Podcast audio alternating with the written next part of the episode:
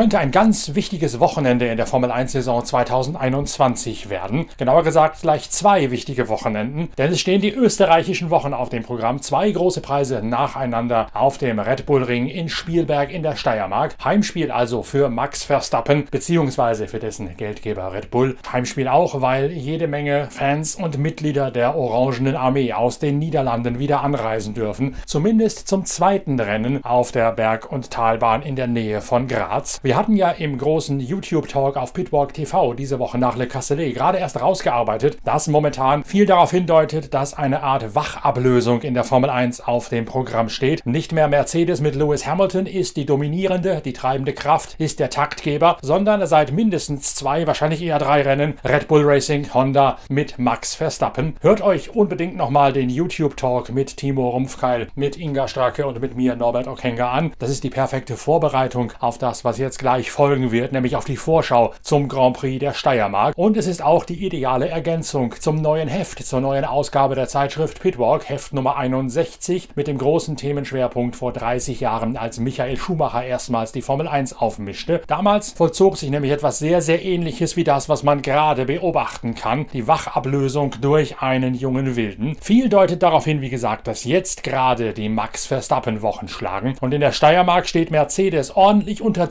Zugzwang, die Tendenz der letzten drei großen Preise zu durchbrechen, während Red Bull Racing mit Max Verstappen sich auf die heimischen Fans berufen kann und sowieso auf den Rückenwind der besseren Umsetzung der Rennwochenenden und des schnelleren Autos konzeptionell bedingt. Es gibt dazu auch einen Blog auf der Internetseite pitwalk.de, in dem vor allem diese Peripherie des Rennwochenendes und die Konsequenzen daraus noch einmal aufbereitet worden sind. Auch das eine ideale Ergänzung zur gerade am Freitag neu erschienenen Ausgabe Nummer 61 der Zeitschrift Pitwalk und zu diesem Pitcast. In diesem neuen Podcast unserer Zeitschrift Pitwalk, da widmen wir uns nämlich ausgiebig einer Vorschau auf das erste von zwei Österreich-Rennen der Formel 1 auf dem Red Bull Ring zu Spielberg. Inga Stracke, unsere Formel 1 Reporterin und ich, Norbert Okenga, tauchen jetzt ein in die Diskussion, Analyse und Vorschau auf Spielberg 1.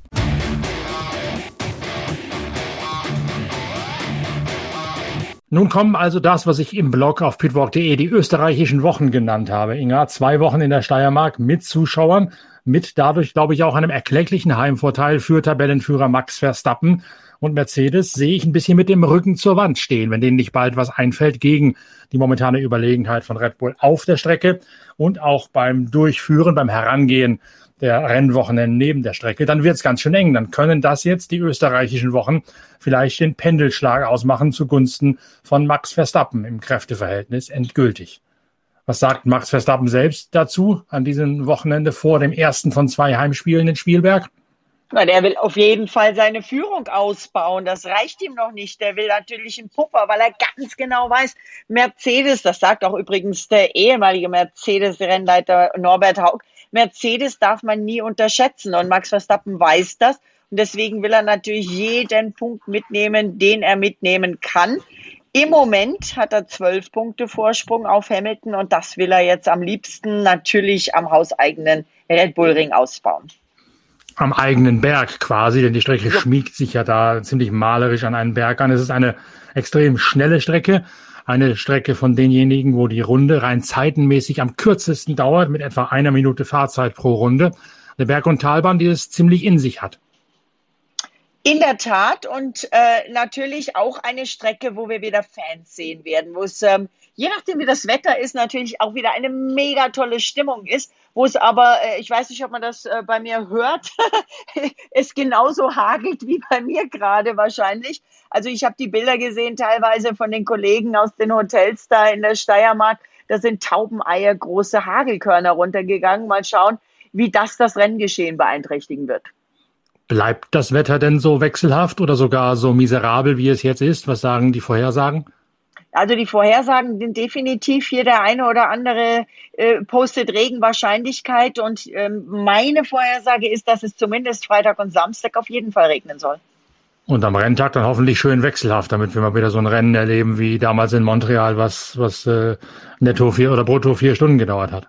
Um Gottes Willen, da habe ich die gesamten vier, fünf Stunden äh, für die damals offizielle, für die offizielle Formel 1 App den Live-Ticker geschrieben. Ich glaube, ich hatte danach Blasenanfänger. Nein, so lange wird es natürlich nicht dauern in der Steiermark, aber wenn es da regnet, dann wird es richtig spannend. Du hast die kurze Runde angesprochen. Ich denke, das ist tatsächlich auch ähm, verkehrstechnisch ähm, interessant, weil das natürlich äh, gerade in der Quali immer wieder zu kuriosen Situationen führt. Weil ganz einfach die Langsameren nicht aus dem Weg gehen können so schnell, weil sie öf weil die Spitze öfter auf langsamere aus aufläuft, in der Qualifikation gar nicht der Abstand gehalten werden kann in Sachen Track Position, den man normalerweise bräuchte, um ohne Nachlaufströmungen des Vordermannes, ohne die berühmt-berüchtigte Dirty Air zu fahren, meinst du? Ich kann mir das schon vorstellen. Es wird auf jeden Fall interessant sein. Und ich glaube, dass wir zwei verschiedene Wochenenden sehen werden. Es war ja letztes Jahr eigentlich auch so, der ein oder andere zieht aus dem ersten Wochenende Schlüsse, lernt der andere, bei dem es gut gelaufen ist, denkt, es passt und auf einmal kommt jemand anders vor. Also so würde ich es mir wünschen. Das ist ja dann in diesem Jahr auch der erste von diesen Doppelschlägen. Letztes Jahr gab es ja seuchenbedingt eine ganze Menge oder einige zumindest davon, wo dieser Lerneffekt kommen konnte. Und da wird sich, das ist ein guter Einwand von dir, soweit habe ich noch gar nicht gedacht, ehrlich gesagt, da wird sich dann natürlich auch zeigen, ob Red Bull jetzt auch da nochmal die Oberhand hat beim Umsetzen des Gelernten. Denn ich habe in dem Blog, den ich gerade schon angesprochen habe, auf pitwalk.de geschrieben, dass äh, durch die Art und Weise, wie Red Bull in den letzten Jahren aufholen musste, sie quasi risikofreudiger geworden sind, sie mehr Risiken in Kauf genommen haben und auch innovativer zugange sind, bei Entscheidungen wagemutiger zugange sind, bei Entscheidungen treffen und beim, bei schnellen Lernkurven anwenden als Mercedes, die, ich will nicht sagen phlegmatisch, aber natürlich von der Spitze her kommend, dann doch eher das Geschehen als Status quo wahrend betrachtet haben. Also der Aufholende so hat es auch Just Capito in einer Geschichte in Ausgabe 60 von Pitwalk schon mal gesagt. Der Aufholende hat in der Formel 1 immer einen Vorteil, weil er halt in der Aufholphase gelernt hat, dass er jede Abkürzung nehmen muss und versuchen muss, irgendwie die Lücke zur Spitze wieder zuzufahren, während der Erste natürlich seinen Platz verteidigt. Also wenn man quasi, wenn man 0 zu 1 hinten liegt oder 1 zu 2, so wie die Deutschen gestern Abend, dann müssen halt die Deutschen angreifen und sich irgendwas einfallen lassen. Und die Ungarn hätten theoretisch einfach nur verteidigen brauchen. Ja, äh, ich übrigens, ich habe von einem aus der Formel 1 einen sehr, sehr guten Bekannten aus Budapest Bilder gekriegt. Der hat äh, das Spiel äh, im, in Budapest im Stadion angeschaut. Zum einen auf dem großen Monitor natürlich Ungarn, Deutschland, zum anderen das Spiel, was in ihrem eigenen Stadion war. Und da waren keine Ahnung, also die Ränge waren komplett voll und keiner ja. hatte Masken an. Ich glaube 60.000 oder was da war. Aber kommen wir weg. Ich habe nachher noch mal was zum Thema Fußball. Kommen wir noch mal auf äh, Mercedes zu sprechen. Was ich ja hochinteressant finde, ist, dass die Piloten äh, sehr, sehr unterschiedliche Programme hatten zwischen jetzt zwischen den beiden Rennen. Während Lewis Hamilton also erzählte, dass er tatsächlich irgendwie gestern in London, äh, nicht in London, in England in der Fabrik war und dass sie total viel gearbeitet hätten, waren die äh, Red Bull-Piloten in Lederhose beim Kühemelken. Ich glaube aber nicht ganz freiwillig, oder? Red Bull ist ja bekannt dafür, denen gerne mal irgendwelche kruden PR-Programme aufzubürden. Ja, aber trotzdem, glaubst du, dass die zum Kühemelken gegangen wären und hier mit äh, irgendwelchen Geländewagen im Wald kurz vor dem Umkippen rumgefahren werden, wenn es beim Team irgendwelche Fragen gebe oder irgendwelche Haken. Also das zeigt für mich, dass eben in dem Fall Mercedes ackert rund um die Uhr und das Red Bull das Gefühl hat, bei uns läuft. Naja, Mercedes muss. Mercedes ist eindeutig unter Zugzwang, um jetzt da nicht schon gleich einmal wirklich einen Abriss aufkommen zu lassen, eine, eine riesige Lücke aufkommen zu lassen. Denn wenn das so weitergeht, wie wir ja auch besprochen haben im, im YouTube-Talk auf Pitwalk TV mit Timo Rumpfgeil, wenn das so weitergeht, wie in den letzten Rennen, dann robbt sich Max Verstappen jetzt peu à peu davon. Und diesen Trend muss Mercedes und muss natürlich vor allen Dingen Lewis Hamilton jetzt irgendwie umkehren. Ja, und auch wieder mal interessant, in der Pressekonferenz heute hat Lewis Hamilton tatsächlich preisgegeben, dass er jetzt schon begonnen hat, mit Mercedes über den Vertrag zu sprechen und dass alles positiv läuft. Und dass er gerne Walter Bottas als alten und neuen Teamkollegen hätte auch das kam raus. Er hat den Valtteri sehr gestärkt und ähm, ja, also ich habe es dem Louis nicht eingesagt, aber ich habe es im YouTube-Talk, glaube ich, auch schon gesagt. Ja. Der Valtteri ist für den Louis halt einfach der perfekte Teamkollege. Und auch Nico Rosberg hat gesagt, er sieht eigentlich den Valtteri nächstes Jahr auch nochmal bei Mercedes. Frage ist, ob es realistisch wäre, zwei Engländer in dem Auto, in dem Team zu haben. Wenn man Bottas durch George Russell ersetzte, meine ich. Also ich glaube, die, diese Nationalitätenfrage, die früher vor allen Dingen für die Hersteller, aber auch für Sponsoren enorm wichtig war, wo man immer gesagt hat, niemals zwei Deutsche in einem Team, niemals zwei Briten in einem Team. Ich weiß gar nicht, ob die noch so viel Rolle spielt. Also ja, okay, Red Bull hat irgendwie einen Niederländer, hat einen Mexikaner, einen Franzosen und einen Japaner. Das passt perfekt. Aber ob das für Mercedes, ich war ganz ehrlich, ich bin überfragt, weiß ich nicht. Ist denn da was dran, dass Hamilton sogar seinen Teamkollegen in gewisser Weise mitbestimmen kann? Dann wären die Würfel ja eigentlich nach seinen Andeutungen heute schon gefallen.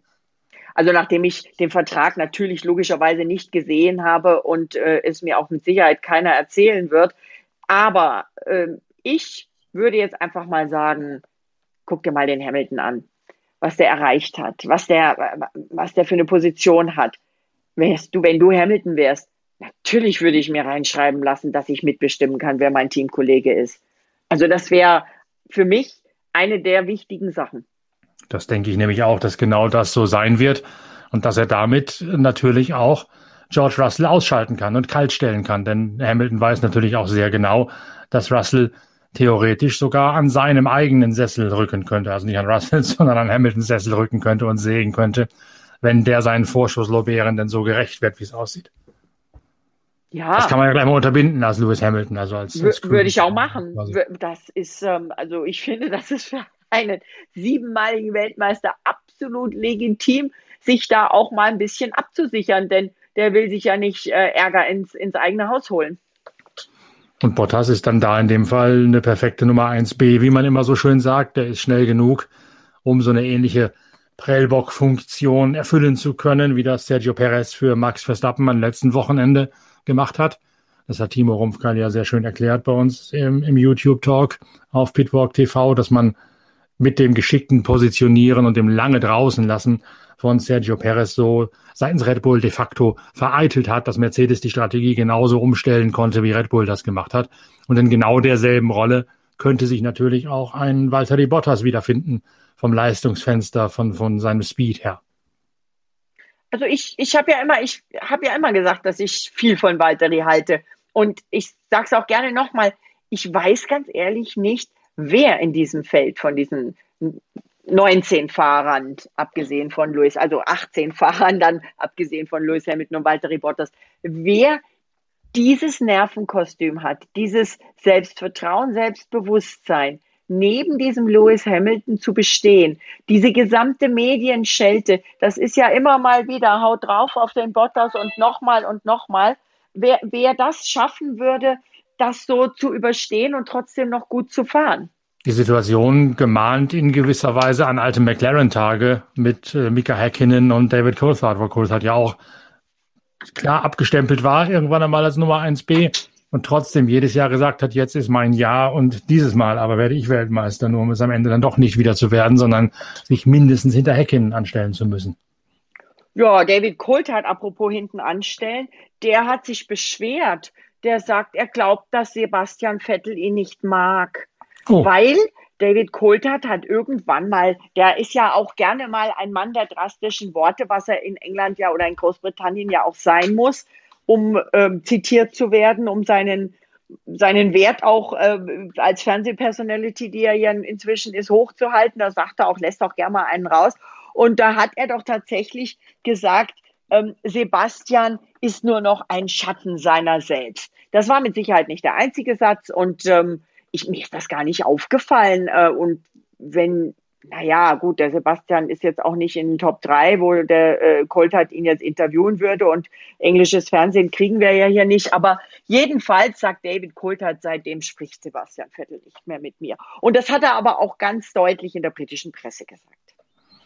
Ja, ähm, schade für, für David Coulthard, aber irgendwie eine Reaktion, die du wahrscheinlich auch schon mal gehabt hast. Ich habe sie mehrfach gehabt, nicht mit Sebastian Vettel jetzt gerade, aber mit anderen Rennfahrern, mit irgendwelchen Ingenieuren, Teamchefs.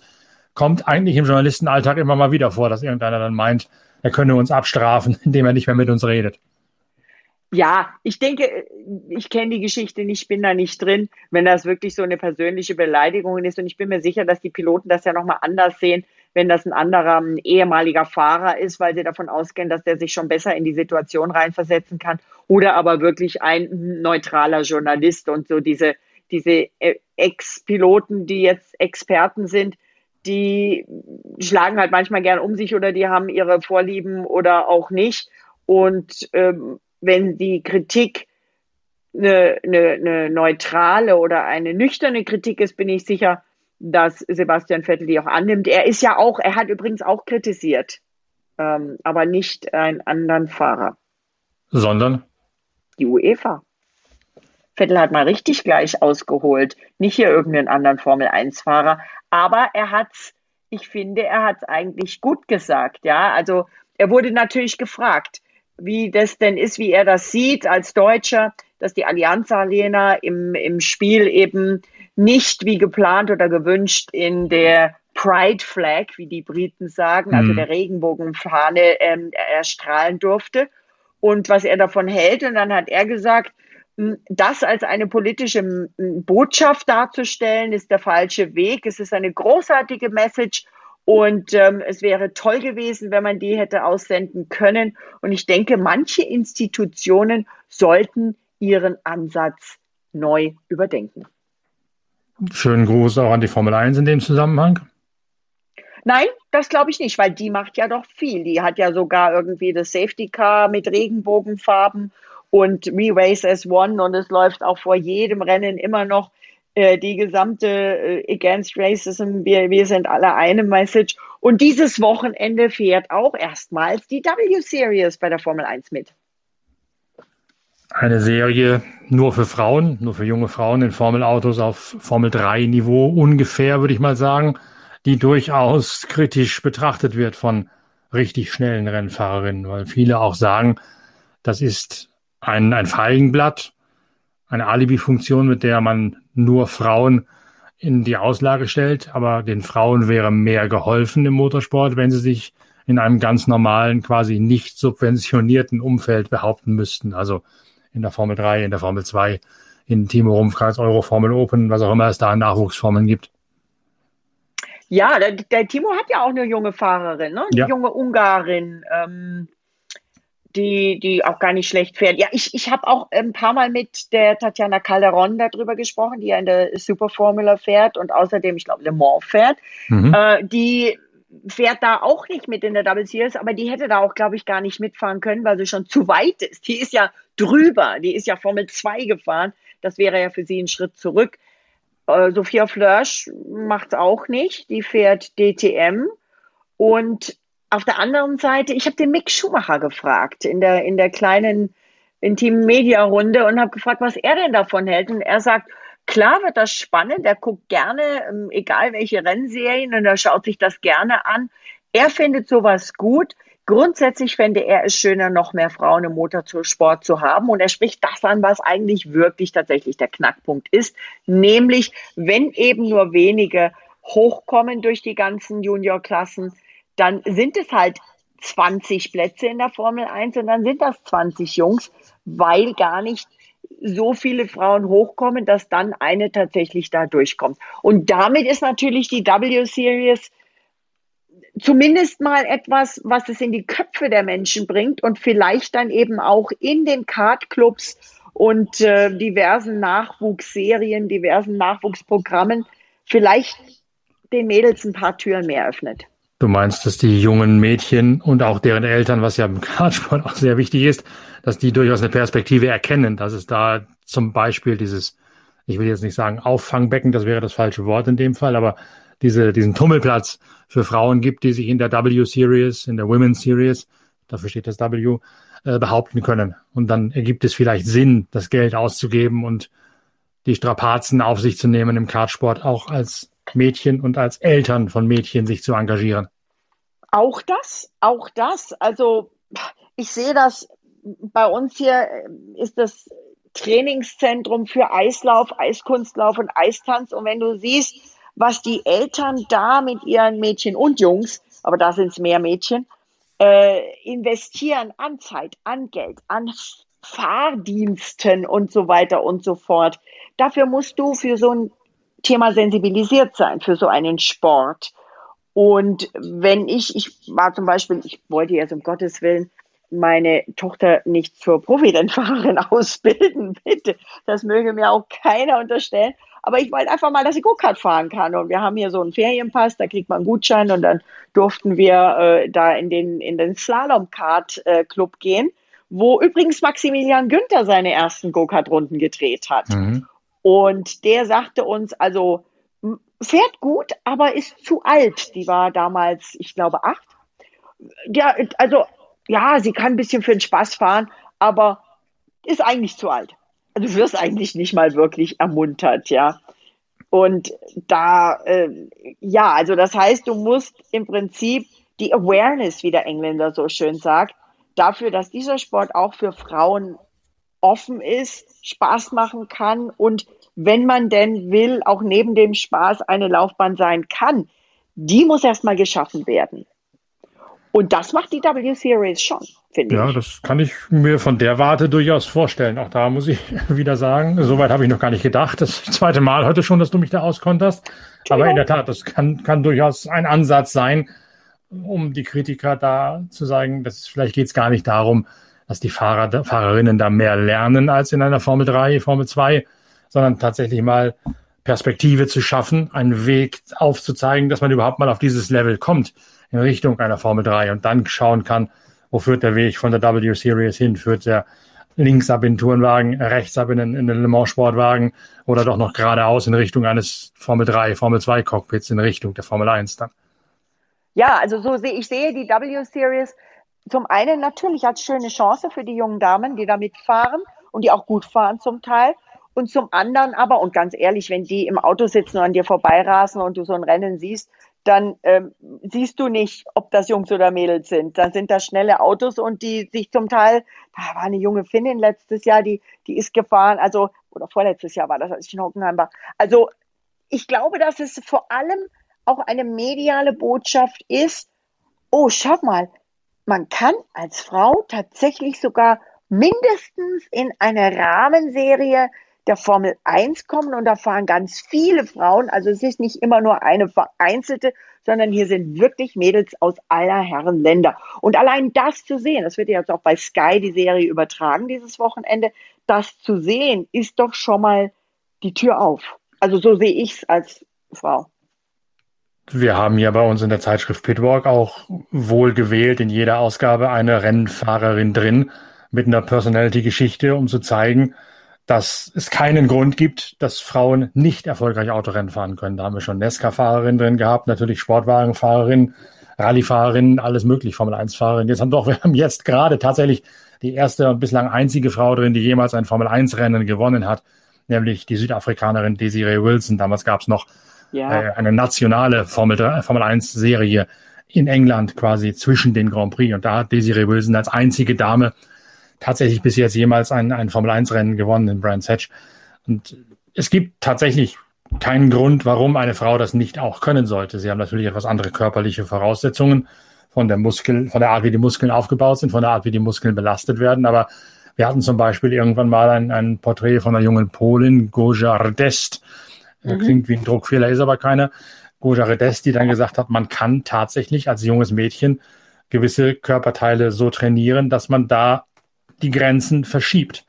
Sie hat zum Beispiel auch gesagt, ganz klar, der Busen ist im Prinzip nur im Weg. Bei einer Frau im Automobilrennsport, den kann man vernachlässigen, der ist nur dazu da, um schön auszusehen. Sie hat es noch ein bisschen drastischer formuliert, oh. aber trotzdem kann man andere Körperteile, wenn man es früh genug beginnt, so trainieren, dass man das Defizit bei der Mus beim Muskelaufbau, bei Muskellänge und Muskelgröße wegtrainieren kann. Ja, also, also ich weiß, die Tatjana Calderon trainiert extrem viel und äh, ist auch gerade in Bezug auf Nacken Klar, die Statur ist anders, aber ähm, ich denke nicht, dass das ein Hinderungsgrund ist. Ich glaube wirklich, das hat auch äh, der Sebastian vor ein paar Jahren mal gesagt, ich glaube wirklich, dass das vor allem einfach die Tatsache ist, dass einfach weniger nachkommen. Aber sind wir ganz schön abgeschweift, du. Das ist ja fast so wie die, die Red Bull und Alpha Tauri Jungs, die sind auch abgeschweift vom Rennfahren.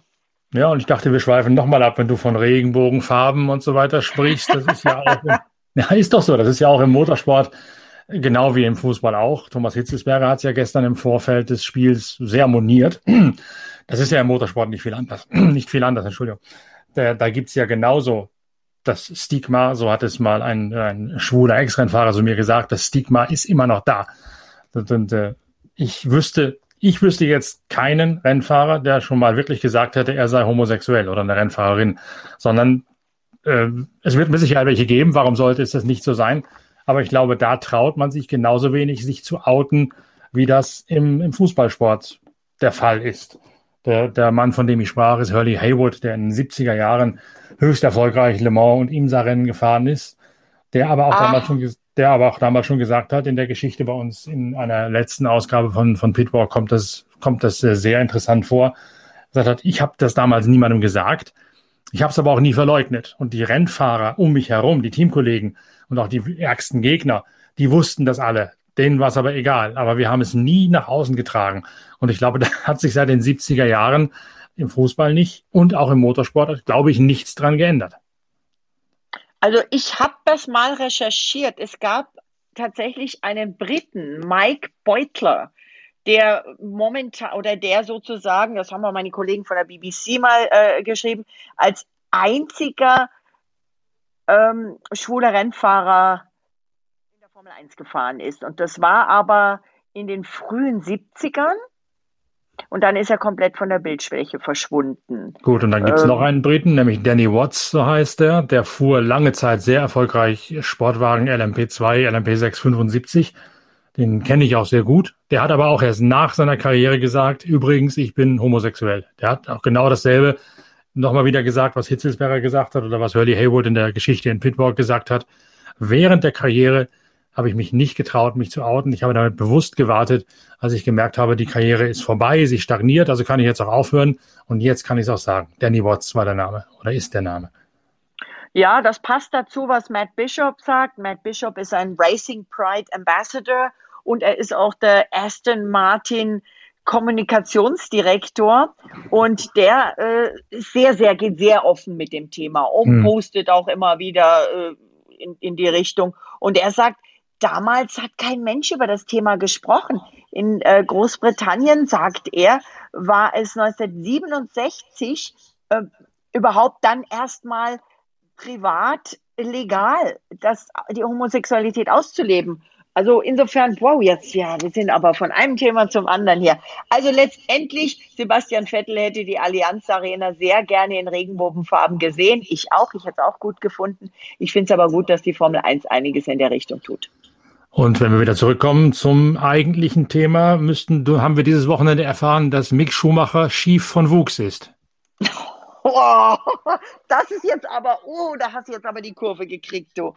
Also, ich, das klingt jetzt so böse. Der Mix hat selber gesagt. Also einige haben gesagt und geschrieben, sein Sitz wäre schief, denn er hat nach dem Frankreich Grand Prix im Park Fermé, nach dem Rennen kam Sebastian Vettel her und Mick hat ihm sein Auto gezeigt und hat da irgendwie in den Sitz reingezeigt. Und jetzt haben wir erfahren, die beiden haben über den Sitz von Mick gesprochen und Sebastian hat scherzeshalber dem Mick gesagt, ähm, er braucht einen neuen und wenn er jetzt nicht gleich einen neuen kriegt, dann soll er doch den alten kaputt machen, dann würde er einen neuen kriegen. Da hat Mick natürlich gelacht und hat gesagt, das mache ich nicht.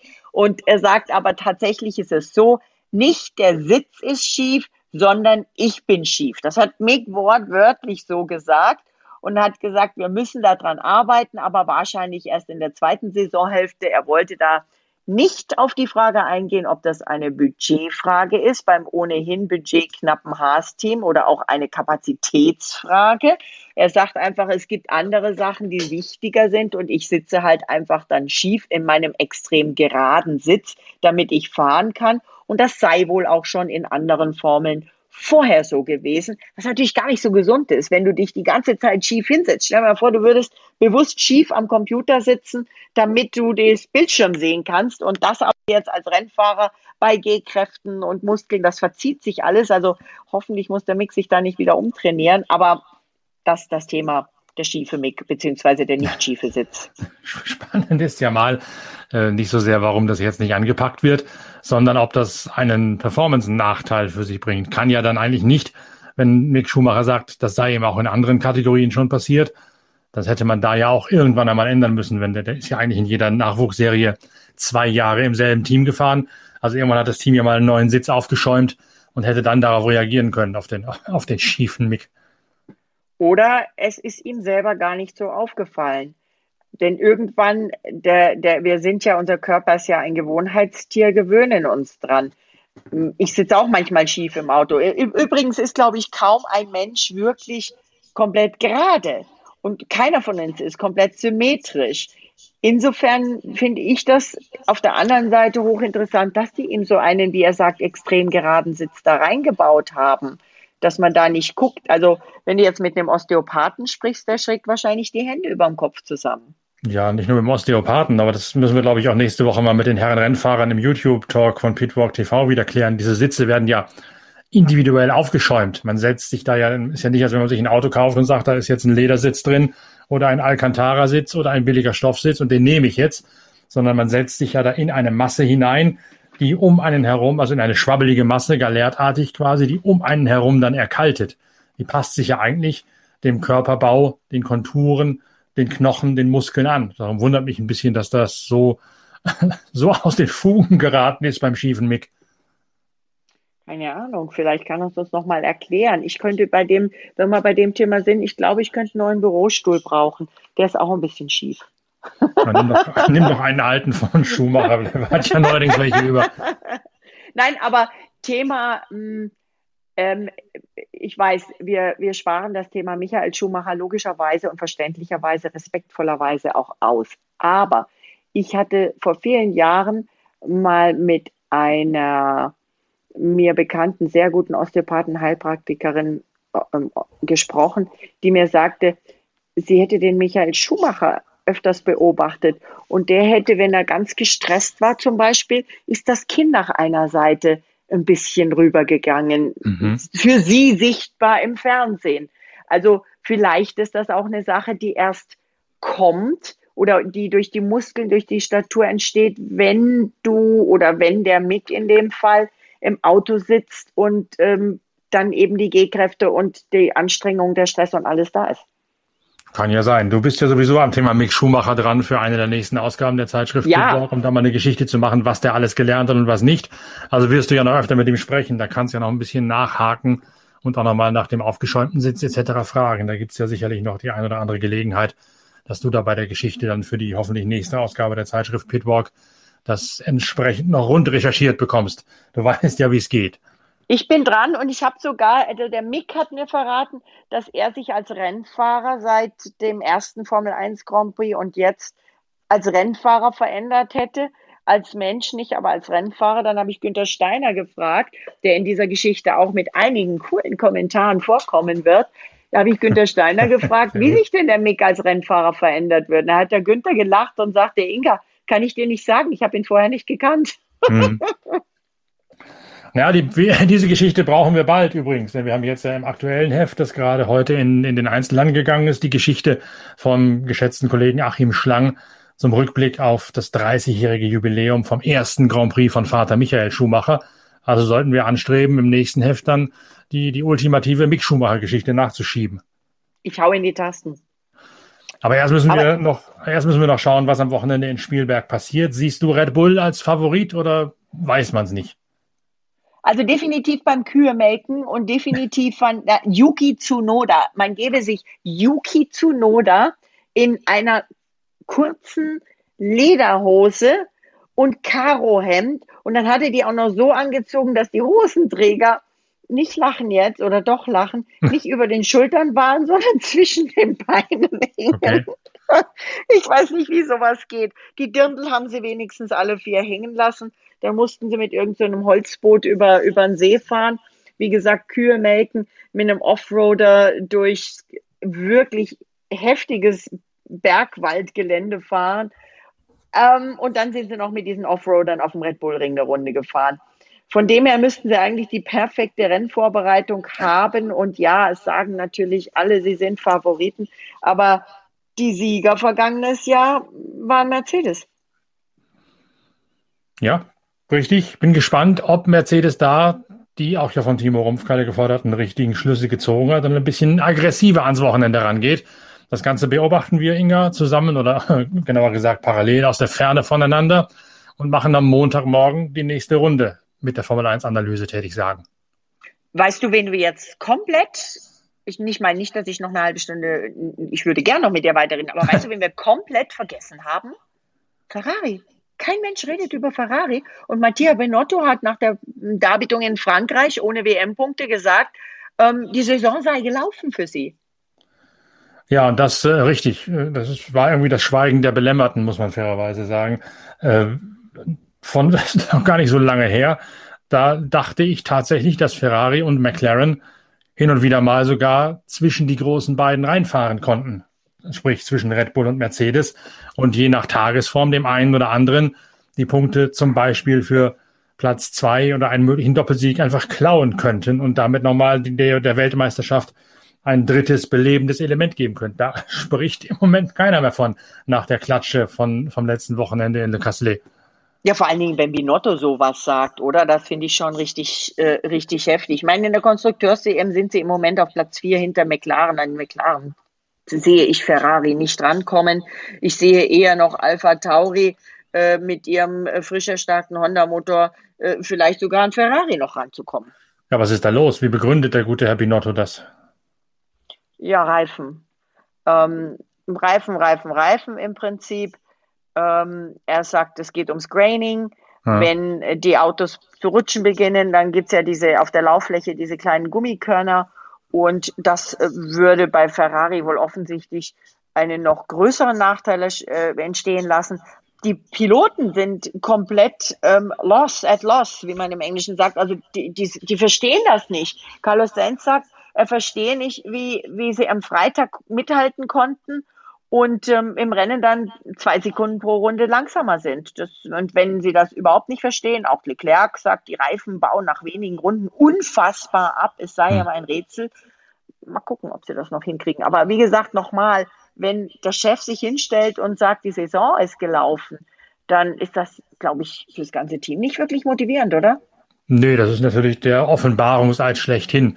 Wobei dieses Graining, dieses Körnen der Reifen gerade in Le Castellet natürlich ein Riesenthema gewesen ist und ganz speziell das Körnen auf den Vorderreifen. Das war ja auch das, was letztlich Red Bull besser hingekriegt hat als, als Mercedes an jenem Wochenende.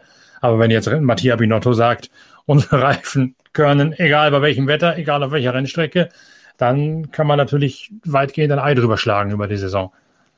Und dann schauen wir mal, ob wir die Statistik äh, vom Frankreich Grand Prix in den nächsten Rennen nochmal toppen. Denn der Frankreich Grand Prix war das erst zehnte Rennen der Formel 1 Geschichte, bei dem alle Autos im Ziel waren. Auch das schauen wir uns gemeinsam an und reden dann Montag drüber, Inga, würde ich sagen. In diesem Sinne sage ich doch auf alpenländisch Servus und Pfiat